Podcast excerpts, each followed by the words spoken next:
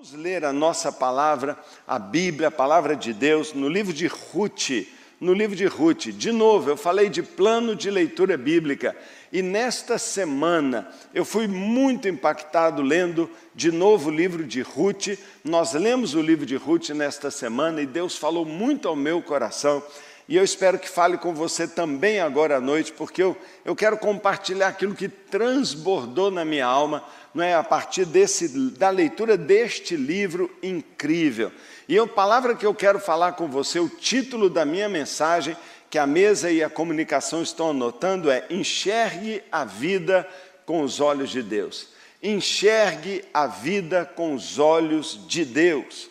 Como é que chama essa mensagem? Enxergue a vida com os olhos de Deus. Será que nós estamos enxergando a vida com os olhos de Deus? Será que tantas influências não têm feito a gente enxergar a vida com um olhar escuro, com um olhar negativo, com um olhar desesperador, com um olhar de morte, com um olhar desesperançoso, triste? Enxergue a vida com os olhos de Deus. Vamos, vamos ler, por favor, Ruth capítulo 1, verso 1 a 5. E assim está escrito: na época dos juízes, houve fome na terra. Na época dos juízes, houve fome na terra. Olha aqui para mim um minutinho. Olha você para mim, você que está aí em casa com sua Bíblia aberta. O livro de Ruth foi escrito no período mais turbulento da história de Israel. O período mais turbulento da história bíblica é o período dos juízes. Foram cerca de 350 anos, que vão desde Josué, o ciclo que se encerrou com Josué, da saída do Egito, a conquista da terra, de Josué até a posse do rei Saul, esse período, 350 anos, é chamado na Bíblia o período dos juízes. Um período muito difícil. Israel viveu altos e baixos. Quem conhece um pouquinho da Bíblia sabe do que eu estou falando, altos e baixos, se parece um pouquinho com a gente. Oscilava entre rebeldia e volta para Deus. Rebeldia, sofrimento e volta para Deus. Uma volta superficial, a maioria das vezes. Por que, que eu sei isso? Porque depois de um tempo caía tudo de novo. Israel voltava a se rebelar contra Deus, buscava a Deus só por interesse. Sabe, irmãos, ah, aqui é o tempo um tempo que foi difícil na história de Israel. Então, quando você lê aqui um livro tão lindo como esse, tão maravilhoso, com um tema espetacular como esse, quando você lê um livro que você termina de ler e dá vontade de você pular, parece aqueles filmes românticos de final feliz, no meio de filmes de terror, no meio de um período de terror, Ali no meio tem uma história linda, uma história de amor, uma história de vitória, uma história de superação. E é por isso que eu quero falar sobre Ruth com você nesta hora. E é por isso exatamente que o autor do livro de Ruth, provavelmente, muito provavelmente, Samuel, Samuel, que foi um grande juiz, pois Samuel escreve para nós este livro e ele diz exatamente isso na época dos juízes na época difícil, na época dura, na época de altos e baixos, não é? Uma história linda entra ali no meio para falar para nós que nós podemos viver uma história diferente daquele entorno que está perto da gente. Então, assim diz a história do livro de Ruth, são poucos capítulos, apenas quatro capítulos, mas eu vou ler apenas alguns trechos. Então, de novo, já que agora você está por dentro dessa história, você já viu um trailerzinho, eu vou começar a ler mais uma vez. Na época dos juízes, houve fome na terra. Um homem de Belém de Judá, com a mulher e os dois filhos, foi viver por algum tempo nas terras de Moabe. O homem chamava-se Elimeleque, sua mulher Noemi e seus dois filhos, Malom e Quilion eram efrateus de Belém, de Judá. Chegaram a Moabe e lá ficaram. Morreu Elimeleque, marido de Noemi, e ela ficou sozinha com seus dois filhos. Eles depois se casaram com mulheres moabitas. Uma se chamava Orfa e a outra Ruth. Está aí o nome, a personagem central desse livro, Ruth. Depois de terem morado lá por quase dez anos, casados, morreram também Malom e Quilion. E Noemi ficou sozinha, viúva, sem os dois filhos e sem o seu marido. É até aí. Agora, por favor, vamos ao verso 18. E vamos um pouquinho mais para frente. Bem, nesse momento aqui, não sobrou para Noemi, que estava viúva, sozinha e pobre. Naquela época não tinha aposentadoria, ela não ia receber uma pensão do governo. A única coisa que sobrou para ela foi voltar para Israel, porque ela ouviu falar que Deus já estava abençoando de novo Israel e que havia comida lá. Então ela que saiu, ela que saiu rica, ela que saiu abastada, ela que saiu abençoada de Israel e foi para uma outra terra, ela volta agora sem nada, sem marido, sem filhos e pobre. Mas cuidado, enxergue a vida com os olhos de Deus. Verso 18 diz assim: Quando Noemi viu que Ruth estava de fato decidida a acompanhá-la, porque quando Noemi decidiu voltar para Israel, ela falou para suas duas noras: fiquem aqui, fica no meio do seu povo, vai de volta para sua casa. Deu tudo errado, um sofrimento. Vocês são moabitas, não sei como vai ser chegar em Israel. Eu vou voltar sozinha. Uma delas, uma delas decidiu realmente ficar, mas a Ruth não. A Ruth disse: Eu não vou te deixar, não vou abandonar você. Então, ela diz assim: quando Noemi viu que Ruth estava de fato decidida a acompanhá-la, não insistiu mais. Prosseguiram, pois, as duas até Belém. Ali chegando, todo o povoado ficou alvoroçado por causa delas. Será que é Noemi? perguntaram as mulheres. Mas ela respondeu: Não me chame Noemi. Não me chame Noemi. Sabe o que significa Noemi? Agradável. O nome dizia do que ela era, uma mulher agradável. Talvez você já foi assim. Talvez você já foi uma pessoa agradável, mas a vida te surrou, a vida te machucou, a vida te amargurou. Ela diz: melhor que me chamem Mara. Sabe o que significa Mara? Amarga. Ela que era uma pessoa agradável se torna uma pessoa amarga. Talvez isso é a história de muita gente. E diz assim ela: Pois o Todo-Poderoso tornou a minha vida amarga. Será que ela está certa? Será que essa não é reação parecida com a de muita gente? Que toma decisões, que vai para lá, vai para cá, faz um monte de besteira, dá tudo errado e depois vai dizer: Deus está contra mim, Deus não gosta de mim, Deus pesou a mão sobre mim, Deus não olhou por mim. Ora, muitas vezes eu colho o que eu, o que eu plantei. Você não vai colher uma maçã docinha se você plantou limão capeta. Se você semeou limão capeta na sua vida, você vai colher fruto azedo. Então ela semeou algo e a gente vai entender isso, e agora ela diz que é Deus que pesou a mão contra ela. Diz assim, verso 21, de mãos cheias eu parti, de mãos cheias eu parti, olha que coisa, e de mãos vazias o Senhor me trouxe de volta, não devia nem ter ido, porque me chamam agradável, Noemi, o Senhor colocou-se contra mim, o Todo-Poderoso me trouxe desgraça. Foi assim que Noemi voltou para as terras de Moabe com a sua nora, Ruth a Moabita. Elas chegaram a Belém no início da colheita da cevada. Irmãos, a crise em Israel era tão grave que Elimeleque e Noemi decidiram ir embora, eles entenderam que imigrar, fugir, ir para outro país melhor era a única saída. Tipo algumas pessoas que vão para né, a Europa ou para algum lugar pensando que vai ser uma maravilha, chega lá e vê que a coisa não é bem assim. Sabe, mas a ida para outra terra, o que eles nunca poderiam fazer, porque havia uma ordem expressa de Deus para o seu povo, não se misture ainda mais com os moabitas pois eles vão para um lugar onde Deus já tinha dito para não ir. Sabe aquela pessoa que sabe que Deus diz não faça isso, mas ela faz a si mesmo? E depois culpa Deus porque as coisas dão errada? Pois é um caso desse. Sabe, a crise só piorou. E é assim, às vezes a gente não entende que o centro da vontade de Deus é o melhor lugar para a gente viver, e qualquer lugar fora do centro da vontade de Deus vira-se contra nós. Cuidado! Sabe, querido, a, a crise só piorou, só piorou. E a família então foi marcada por tragédias.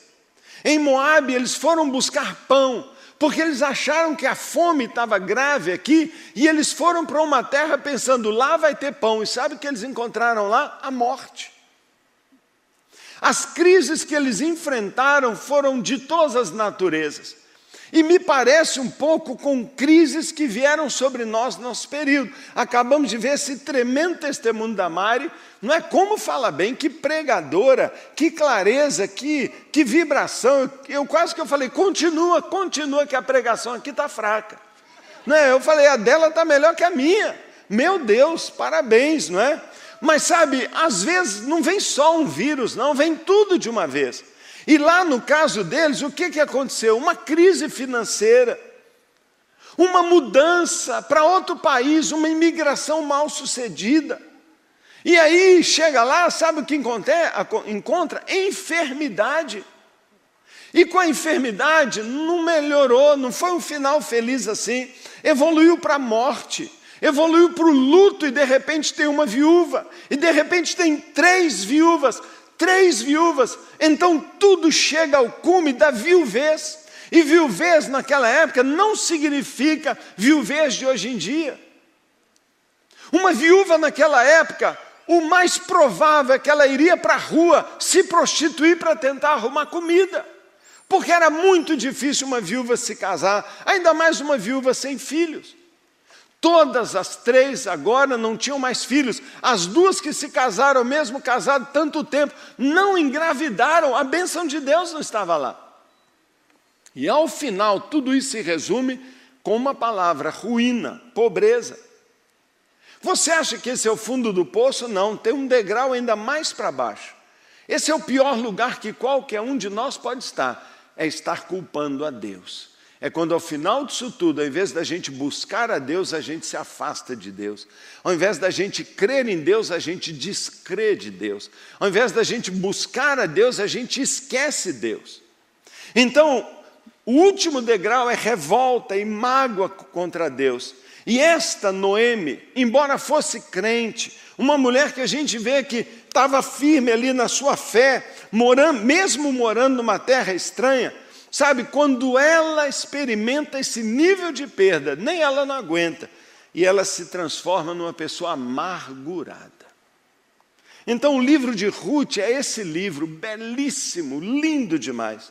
Por quê? Porque é um livro que exalta o amor, é um livro que exalta as virtudes de algumas mulheres. É uma história de um drama de uma família cheia de problemas, mas ao mesmo tempo é um livro surpreendente. Por quê? Porque fala para a gente sobre a força da amizade, fala para a gente sobre a beleza da graça, do cuidado, da providência de Deus, e principalmente fala para nós sobre a recompensa que sempre alguém vai alcançar quando ele vive uma vida correta. E eu fico pensando nesta Ruth, quando ela não consegue abandonar a sua nora, a sua sogra mais velha, sozinha, ela fala: Eu não posso deixar essa mulher. E você vê essa mulher correta, agindo de uma forma linda, de uma forma honesta. Se ela tem que trabalhar, então ela não vai se prostituir, ela vai para o campo colher. E você leu a história, sabe? É um livro, é um livro que contrasta de uma forma incrível com todas as guerras, com todas as contendas, com todas as barbaridades que a gente lê no livro de Juízes. O livro de Juízes termina com, com o estupro de uma concubina, com uma matança no meio dos, be, dos benjamitas. Se você lê o Juízes, você fala, nossa, que livro pesado. E de repente você entra em Ruth é um bálsamo, um bálsamo para nós. Mas acima de tudo, o livro de Ruth nos desafia a enxergarmos a vida com os olhos de Deus. Preste atenção no que eu estou te dizendo. O que a gente vê nem sempre é a verdade. O que a gente vê nem sempre é o que está acontecendo. E muitas vezes, por nós não conseguimos enxergar a vida do ponto de vista de Deus, nós fazemos besteira e nós estragamos tudo, e nós rompemos, sabe? Parece que essas duas mulheres, Noemi e Ruth, alguma coisa as segurava, alguma coisa parece que elas criam, parece que elas enxergavam algo que ninguém mais enxergava. Pois elas estão cercadas de más notícias, elas estão desmoronadas em cima dela problemas, elas estão esmagadas por angústias, mas elas ainda agem correto, elas obedecem à lei, elas são tão unidas, uma não culpa a outra, uma ajuda a outra. Se você olhar a história toda, você vai ver, meu Deus, o Senhor estava por trás. Sabe, deixa eu dizer para você, lendo o livro de Ruth, eu me surpreendi. Nesta semana, quando eu li o livro de Ruth, eu comecei a rir. Eu falei, gente, eu estou pensando em enxergar a vida com os olhos de Deus. Eu não estou conseguindo enxergar nem o livro de Ruth. Eu sempre li o livro de Ruth pensando que o personagem central desse livro fosse essa mulher. Mas não é não. O personagem, o herói, o grande protagonista deste livro, dessa história, é o próprio Deus. Era Ele que estava por trás, era Ele que estava transformando as besteiras que fizeram, as decisões erradas. Sabe o que mais me surpreende? Deus está em tudo aqui. E mesmo que aquela família tomou uma decisão contrária à vontade dele, ele é capaz de usar os nossos erros como matéria-prima para construir uma história linda. Eu quero que você leia comigo os últimos versículos. Os últimos versículos, e você não vai entender, mas eu vou explicar para você. Quando aquelas duas mulheres chegam pobres, pobres lá, elas arrumam um cantinho para ficar, elas tentam recuperar as terras que tinham deixado, herança de família em Israel, que era de uma família, era de uma família independente das circunstâncias. Ela estava esperando talvez o período do jubileu em que tudo voltaria para ela, mas a verdade é que elas não têm o que comer, elas são pobres. Não é? A Ruth vai, vai então para o campo, porque era época de colheita, e a lei de Israel dizia que o pobre podia vir por trás dos ceifeiros, dos que trabalhavam na colheita, e se ficasse um restinho, eles não podiam, os, os coletadores, pegar, era para o pobre. E ela foi como uma pobre, admitindo que era uma pobre, pegar as migalhas que sobravam do restinho da colheita. Sabe, ela trabalhava tão bem, ela botava na, na sua roupa as espigas que ela colhia, levava para a sogra e voltava e levava para a sogra. E todo mundo via aquela mulher de negro, aquela mulher de preto, porque estava de luto, trabalhando para viver. Aquilo chamou a atenção dos capatazes da colheita, de todo mundo. Um dia, o dono da fazenda, um dono da fazenda, um solteirão rico, que a vida inteira parece que dedicou só ao trabalho, muito bem de vida não é? E meio aparentado com Noemi, ele chama Boaz. Ele chega lá e, e os capatazes falam assim: olha, olha aquela mulher ali. Ela vem por trás colhendo e todo dia ela leva comida para a sogra dela. Ele fala: quem é aquela mulher? Ah, é Ruth. Ela é a nora viúva da Noemi viúva. Uau! E o Boaz fala assim: a Noemi era minha parente, meio distante. E ele fica de olho nela, ele começa a ficar encantado com a maneira como aquela mulher trabalhava, como aquela mulher com lágrimas ainda, ainda é, enfrentava tudo para ajudar a sua sogra, e como cuidava da sogra, e como não deixou a sogra. E todo mundo foi se encantando com aquela mulher, inclusive Boaz. E há uma história, conforme a tradição de Israel, da maneira como aquele homem se apaixona com ela e no final se casa com ela. Ele não só se casa, mas ele se torna o que se chama o redentor. Não é aquele cara que vai lá e recompra as terras perdidas, aquele que vai lá e assume a, a Ruth como esposa dele, porque ela era viúva da, de um parente dele, então ele tinha pela lei obrigação de cuidar dessa viúva, mas ele a toma como esposa. Agora, por favor, veja essa história. Veja o que dá essa história. Eu quero que você vá ao capítulo 4, no verso 13. Capítulo 4, verso 13. Estamos lendo muito a Bíblia, mas vamos agora fazer poderosas aplicações. Veja só no verso 13 do capítulo 4. Boaz casou-se com Ruth. Quem ia imaginar uma coisa dessa? Enxergue a vida com os olhos de Deus. enxergue a vida com os olhos de Deus, a história começa com morte, começa com ruína, começa com viuvez, com luto, mas veja como ela termina: termina com uma festa de casamento. Ela termina com um casamento daquela mulher que só fez o que foi correto, que amou, que foi fiel, que cuidou da sua amiga, da sua sogra, da sua família, que se dedicou à sua família e Deus estava vendo. E Deus arrumou para ela o maior partido daquela, daquela região. E aquele homem se encantou com ela e pediu ela em casamento. Isso não acontecia, olha a mão de Deus. Mas continue a ler. Boaz a possuiu e o Senhor concedeu que ela engravidasse, porque ela não podia ter filhos. O segundo milagre foi um milagre se casar. Segundo milagre, engravidar. Ela engravidou e deu à luz um filho. As mulheres disseram a Noemi: Louvado seja o Senhor, que hoje não a deixou sem resgatador. Aquela que era uma viúva pobre, alguém veio resgatá-la da sua ruína, resgatá-la do seu poço de sofridão, de sofrimento. Olha só, bendito seja Deus, louvado seja o Senhor, que não te deixou sem um resgatador, que o seu nome seja celebrado em Israel. O menino lhe dará nova vida e a sustentará na sua velhice, pois é filho de sua nora, que a ama e que é melhor do que sete filhos. Olha a recompensa que Deus deu a uma nora. Sabe, a coisa talvez mais famosa entre família é briga de nora e sogra. Mas a Bíblia tem uma história tão linda de que uma nora é tão abençoada porque ela tratou sua sogra com um respeito, com um carinho. Quantas moças novas são tolas, dividem famílias, impedem seu marido de cuidar da sua sogra, de se aproximar dela. Olha o que a Bíblia diz. Você tem uma nora que é melhor do que sete filhos. Você perdeu dois filhos, mas essa mulher é melhor que sete filhos. Noemi pôs o menino no colo e passou a cuidar dele. As mulheres da vizinhança celebraram o seu nome e disseram: Noemi tem um filho. E lhe deram o nome de Obed. Agora presta atenção. Daquela confusão nasceu um menino chamado de Obed. Esse foi o pai de Jessé. Jessé foi o pai de Davi.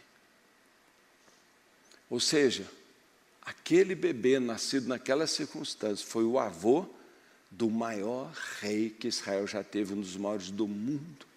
Uma família para sempre enriquecida. Uma história para ser, mas não é só isso. Agora olha lá. Esta é a história dos antepassados de Davi desde Pérez. Pérez gerou Esron, Esron gerou Rão, Rão gerou Aminadab, Aminadab gerou Naasson, Naasson gerou Salmão, Salmão gerou Boaz, Boaz gerou, gerou Obed, Obed gerou Zessé, Jessé gerou Davi, e se você pular para o livro de Mateus, você vai ver que Davi gerou Jesus. Daquela tragédia saiu a linhagem de Jesus. Eles eram de Belém, Boaz era de Belém, Davi era de Belém, Jesus nasceu em Belém. Deus transformou uma história como essa. O que esse livro ensina para nós? O que que se eu se eu lutar e pedir a Deus, Deus abre os meus olhos, eu não quero ver. Sabe, nós somos tolos demais. A gente vê uma pessoa saindo assim de um prédio e a gente já, já pensa o pior. O que, que ele estava fazendo lá? Sabe, nós somos autofofoqueiros, porque a gente só pensa o pior dos outros. Mas isso não é o mais cruel, não. Tem gente que pensa que o pior é quando alguém olha maldade em tudo nos outros. Isso não é o pior. A maior crueldade nós fazemos conosco mesmo. Quando nós olhamos a nossa história e tudo que acontece como se fosse o fim da linha. Quando nós mesmos sentenciamos o nosso destino. Quando nós mesmos declaramos que um, um acidente, um incidente, uma perda é o nosso fim. Sabe, irmãos, essa história está mostrando para mim que nunca é o nosso fim quando nós olhamos na perspectiva de Deus, porque Deus é o nosso redentor. Sabe, Boaz é uma figura de Jesus, Boaz é uma figura do redentor, aquele que vai lá e tira a pessoa da pobreza, aquele que vai lá que tira a pessoa de um poço de mágoa, é aquele que vai lá e paga o preço para nos dar uma vida nova. Literalmente, Boaz pagou, ele comprou aquele terreno, ele comprou o direito, ele pagou pelo direito de se casar com ela. Um dia Jesus subiu na cruz, ele olhou para você com problemas de família, ele olhou para você com dores, com mágoa, ele olhou para você talvez se autodestruindo, ele olhou para você meio desorientado e meio perdido, mas ele diz: Eu quero ter um relacionamento com ele. Eu quero ter um relacionamento com essa família. Eu pago um preço para ganhar esta vida. Boaz fez o que Jesus fez por nós. E não é à toa que a história de Boaz gera Davi, porque na história de Jesus ele gerou a igreja que reina hoje, que vive o destino que Deus tem para ela. Você não sabe quem é você, você não sabe no colo de quem você está, pois aquele menino estava no colo da história, estava no colo do amor, estava no colo de uma pessoa que Deus mudou a história de novo. Você não está jogado num canto, sua vida não é um acidente. Você hoje está no colo de um pai que está dizendo e declarando um nome para você. Ele está declarando para você: você é um filho amado, você é aquele que para quem eu tenho um futuro. Meu Deus! Esse livro mostra para nós algumas grandes verdades. Primeiro, o cuidado de Deus, o controle de Deus é maior do que qualquer tragédia. Segundo, o amor de Deus não é só pelo povo dele, é universal.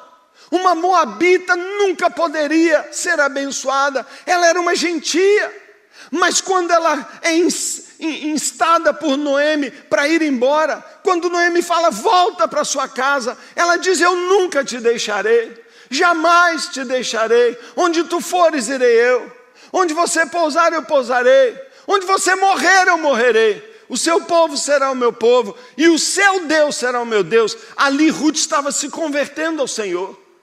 Sabe, irmãos, Deus está pronto a salvar qualquer pessoa, mesmo que não seja um crente, um evangélico, qualquer um, mas que busque ao Senhor. Nós temos a ideia de que Deus só abençoa os bonzinhos, que só abençoa os da nossa classe social, que só abençoa brasileiro. Ah, Ele nunca vai fazer isso com aquela pessoa, não com aquele, não com aquele povo mau. Para Deus não tem limites. O amor de Deus é universal e a história de Ruth prova isso para nós, porque está lá na genealogia de Jesus, o Rei dos Reis, o Salvador, o judeu dos judeus, o Rei dos judeus, tem uma moabita pecadora lá. O poder do amor é muito mais forte que os duros golpes que a vida dá. Cuidado quando você deixa que os golpes abafem seu carinho seu casamento, seu relacionamento com seu pai. Cuidado quando você deixa que uma falta momentânea de dinheiro, uma pandemia, um tempo a mais no home office, que uma briga, duas brigas, dez brigas, mil brigas, sabe? Cuidado. Se você ama, se você ama, não vai ter dor, não vai ter crise que vai separar você. Separar você de Deus, separar você do seu cônjuge, separar você de seu filho, separar você de seus amigos, separar você de sua igreja. Sabe, a amizade é o fundamento, é o fundamento sobre o qual todos os relacionamentos precisam ser edificados. Noemi e Ruth fizeram uma aliança e foram amigas no momento mais duro, uma cuidou da outra, sabe, lealdade e cuidado levaram as duas juntas à vitória. Sabe, essa história diz para mim que quando você é generoso com alguém, quando você investe na vida de alguém e quando você assume uma conduta exemplar, não se vendendo, não se prostituindo, não negociando seus valores, você vai ter uma recompensa. E eu vejo Deus recompensando Ruth. Cuidado como você vive, continue, mesmo que ao seu redor todo mundo faça tudo errado, ainda que todo mundo minta, ainda que todo mundo abandone honestidade, ainda que todo mundo tenha um caso por aí, ainda que todo mundo minta, ainda que todo mundo traia um ao outro, não faça isso, porque Deus está vendo, Deus está vendo, e conduta exemplar, honestidade, lealdade, generosidade, Deus vai recompensar. Quando nossos recursos acabam e nos tornamos desamparados, Deus nos desampara, Deus nos ampara, Deus nos ampara. Quando nós nos sentimos sozinhos e pensamos, o mundo desabou, Deus indica para nós um Salvador. Sabe, irmãos, esse é o tema central do livro de Ruth: redenção. Como alguém vai lá e resgata tudo que o inimigo roubou, tudo que a vida levou, tudo que as decisões erradas nos roubaram. Eu não sei como é o balanço da sua vida.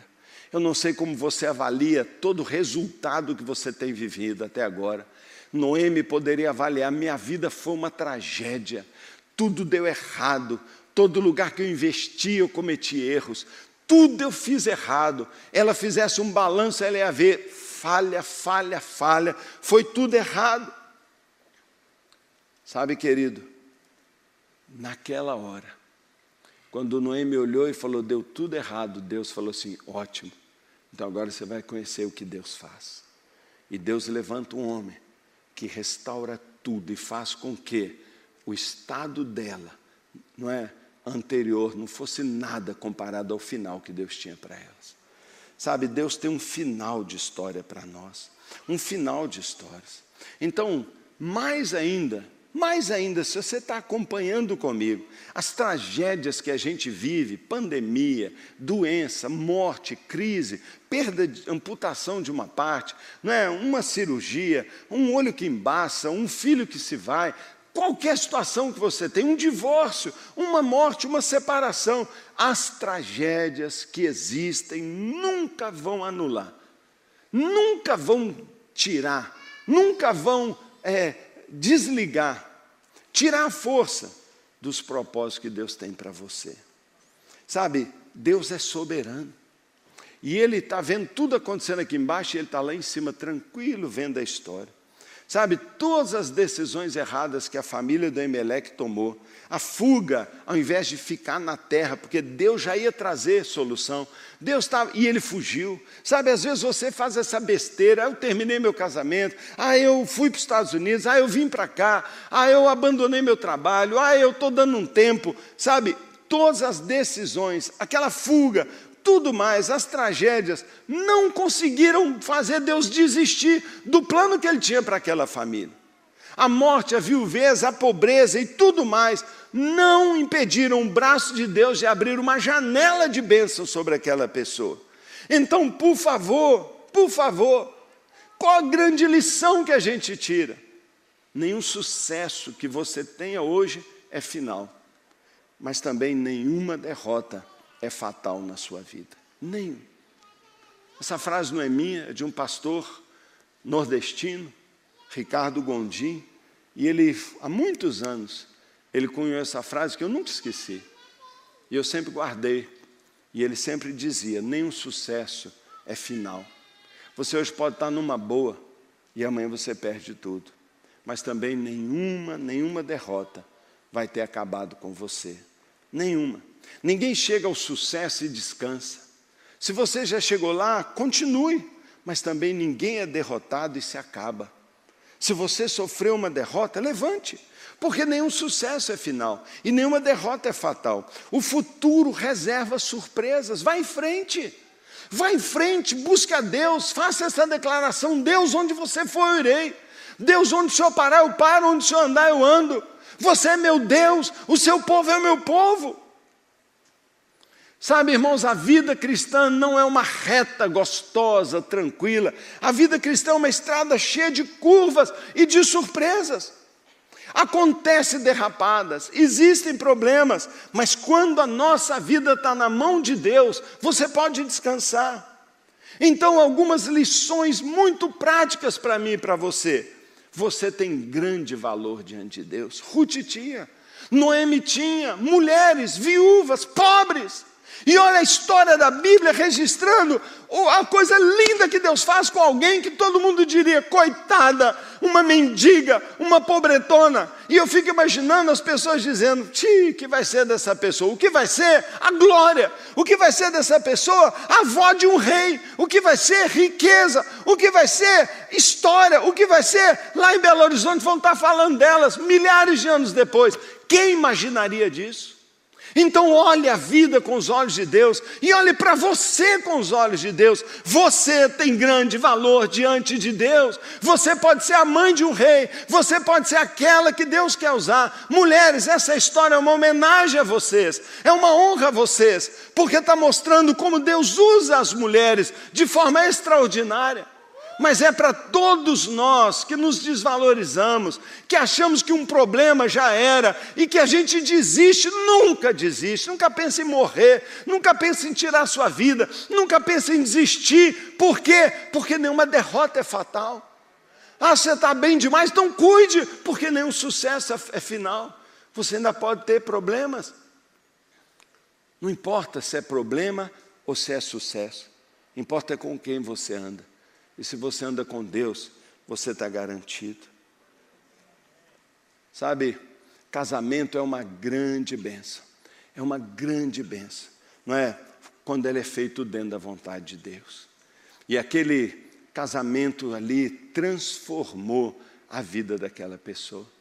Eu fico triste, sabe, por ouvir pessoas falando mal de casamento, por ouvir pessoas brincando sobre casamento e dizendo: ah, só quer casar quem não é casado. Quem é casado está doido para descasar. Sabe, foi o casamento que Deus usou para trazer prosperidade, alegria, bênção na vida, não é? na vida desta família. Então, eu quero enaltecer aqui o casamento, enaltecer o casamento. Daniel, me ajuda aqui. Eu quero enaltecer o casamento, enaltecer, porque o casamento é uma benção. Outra lição que eu quero que você perceba é: pessoas valem mais do que coisas. Pessoas valem mais do que coisas. Ela vale mais do que qualquer coisa aqui no culto, por isso ela é honradíssima, mas ela está tirando a sua atenção de mim, não é? Então por isso eu, eu, eu não aceito a concorrência, né? Deixa eu dizer para você, presta atenção. Pessoas valem mais que coisas. Você já reparou que logo que Obed nasce, nunca mais se falou de dinheiro, de colheita, da riqueza de Boaz? Acabou todo esse assunto. Nota, lê o livro. Quando eu comecei a ler, eu falei, uai, ninguém está falando nada, ninguém, não tem mais uma conversa, que eles eram ricos, que eles tinham fazenda, que nada. Nada porque nada se compara ao valor de uma pessoa. Pessoa vale mais que coisas, filhos valem mais que qualquer dinheiro, filhos valem mais que qualquer coisa. Você já ouviu falar que nenhum, nenhum sucesso compensa o fracasso no relacionamento com seus filhos. E esse livro, para mim, fala do valor das pessoas. Todo o final do livro é a alegria que um filho deu e não que o dinheiro deu.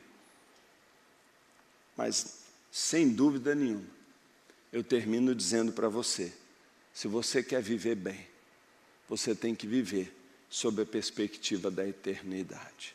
A última palavra do livro de Ruth é Davi. A última palavra é Davi. O livro termina falando de um nome eterno, porque há uma promessa de que nunca mais um descendente de Davi sairia do trono de Israel. Nunca mais. Sabe, Noemi, Ruth, Boaz, não viveram em vão, porque eles fizeram parte de um propósito de Deus. A vida deles produziu uma história que repercutiu na eternidade. Por causa de um filho da genealogia deles, o céu foi povoado e nós estamos no céu eu tenho a minha entrada garantida por causa de um parente desta história, Jesus Cristo. Então, lembra, não negocie sua história por um prato de lentilhas. Viva lembrando que cada decisão, cada escolha que você faz, vai repercutir nas gerações para frente. Uma besteira que você faz hoje, uma, uma precipitação, uma decisão nervosa, vai jogar fora talvez uma história eterna que Deus tinha para você mas também continuar seguindo aquele propósito e aquele caminho que Deus tem, vai colocar o propósito de Deus no curso da história dos seus netos, dos seus bisnetos, sua vida repercutirá para frente, seu testemunho vai inflamar pessoas para conhecerem a Deus, você vai ser instrumento para pessoas irem para o céu, então viva a sua vida na perspectiva do que dura, do que é eterno e um casamento de uma moabita com um resgatador de Belém. Aconteceu nesta cidade, que entrou na história da humanidade. Natal está chegando, um Natal de pandemia diferente. Talvez a gente vai comer peru embalado em plástico, não sei como é que vai ser. Mas Estou preocupado como é que nós vamos fazer. Mas mais um Natal nós vamos falar da estrela de Belém. E tudo que você ouviu falar a vida inteira sobre Belém só está aí na história de milhões e bilhões de pessoas por causa do que Ruth decidiu fazer. Então, quando você quiser brigar, quando você quiser matar sua sogra, quando você quiser separar, quando você estiver pensando em fazer uma besteira, não é sem consultar a Deus, lembra? Suas decisões vão repercutir na eternidade. Terminou? Não. Eu termino com a grande frase. A frase que é chavão lá no mundo da autoajuda, mas é uma das maiores verdades do cristianismo. É um chavão que todo mundo fala para tentar se animar mas dentro do cristianismo é uma verdade absoluta que você pode cobrar de Deus. E eu termino dizendo minha última frase nesta noite: o melhor de Deus ainda está por vir. O melhor de Deus ainda está por vir. E eu quero garantir isso a você. No mínimo, no mínimo, você pode continuar sua vida mais ou menos como está, mas quando você partir daqui, você vai viver no céu você vai desfrutar a eternidade com Deus. Mas eu creio que se você coloca a sua vida no colo de Deus, como aquele Obed está, Deus vai gerar coisas que Ele tem para você. Sabe, a Bíblia fala que nem olhos viram, nem ouvidos ouviram, nem passou na mente do homem o que Deus está preparando e tem preparado para aqueles que o amam. Sabe, o Senhor falou na Sua palavra ao povo de Israel por meio de Isaías, Ele disse assim: Se você quiser, se você me ouvir, você comerá o melhor dessa terra. Eu ouço pessoas dizendo essa frase assim, meio, meio com naturalidade: ah, Eu tenho comido o pão que o diabo amassou. E quando eu ouço essa frase, eu digo: É porque você quer, é porque essa é a sua escolha. Porque o cristianismo rompe esse ciclo e diz: Você comerá do melhor dessa terra. O melhor ainda está por vir, o melhor vinho, o melhor futuro, a melhor virada, o melhor testemunho sempre é o próximo porque grandes coisas estão por vir, grandes coisas Deus tem preparado para a sua igreja, grandes promessas ainda não cumpridas Deus tem para nós. O maior, a maior colheita ainda virá, a, o maior avivamento ainda virá, a maior experiência que a terra já viu, a volta de Jesus, onde todo olho verá, ainda está por vir.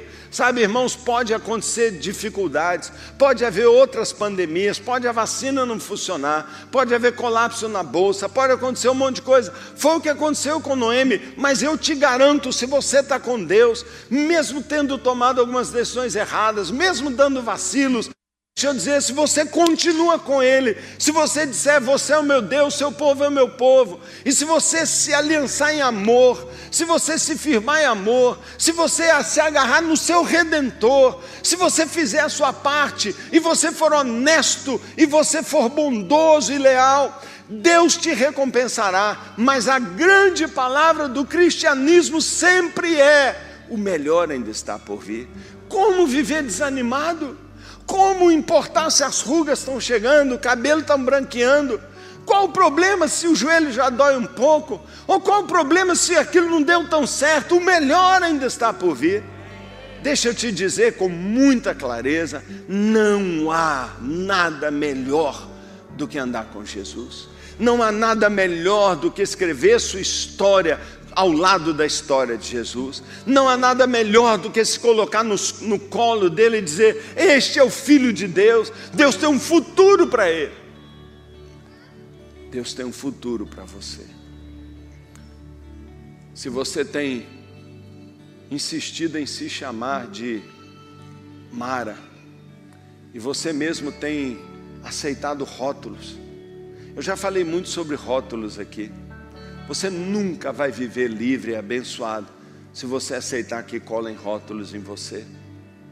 Fracassado, viúva, divorciado, solteirão, solteirona, pobre, ou quebra empresas, gigolô, ligado à sua aparência.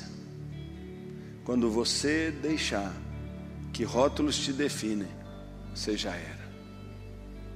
Você já era. Deus teve que entrar na história de Noemi para dizer para ela: Como é que é o seu nome mesmo? E ela pôde dizer o quê?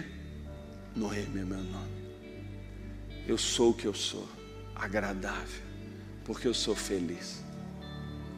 Sabe, irmãos, escolha ser bondoso, escolha amar as pessoas. Escolha cuidar da sua família. Escolha ficar do lado mesmo quando a tragédia vem. Escolha aguentar firme o tranco. Escolha confiar em Deus. Escolha dizer: ainda o meu redentor se levantará e ele me socorrerá. Escolha confiar em Deus. Aprenda a enxergar a vida com os olhos de